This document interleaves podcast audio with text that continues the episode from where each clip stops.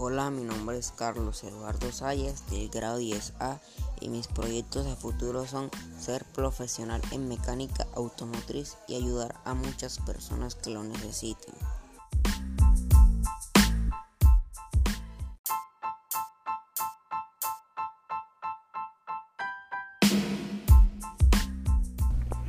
Hola, mi nombre es Carlos Eduardo Sayas del grado 10A y hoy les vengo a hablar sobre la diferencia entre el mito y la filosofía. Son pensamientos a través de imágenes o ideas que relatan un cuento o una historia que explica el origen de algo. El cambio se dio ya que según indican a partir del momento que los seres humanos acudíamos a los mitos para explicar sucesos del universo.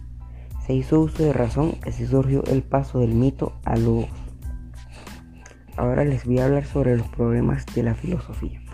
Los problemas de la filosofía son tres grandes llamados el problema del conocimiento, problema del ser, problema humano y la filosofía política.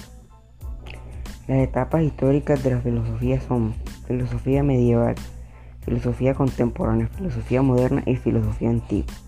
Estas etapas consisten en la medieval consiste en la determinación de objetos filosóficos que centran interés en Dios.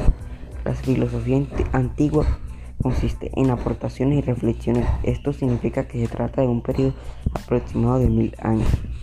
La filosofía contemporánea consiste en abarcar las corrientes filosóficas y la filosofía moderna consiste en la implicación intelectual para resolver problemas.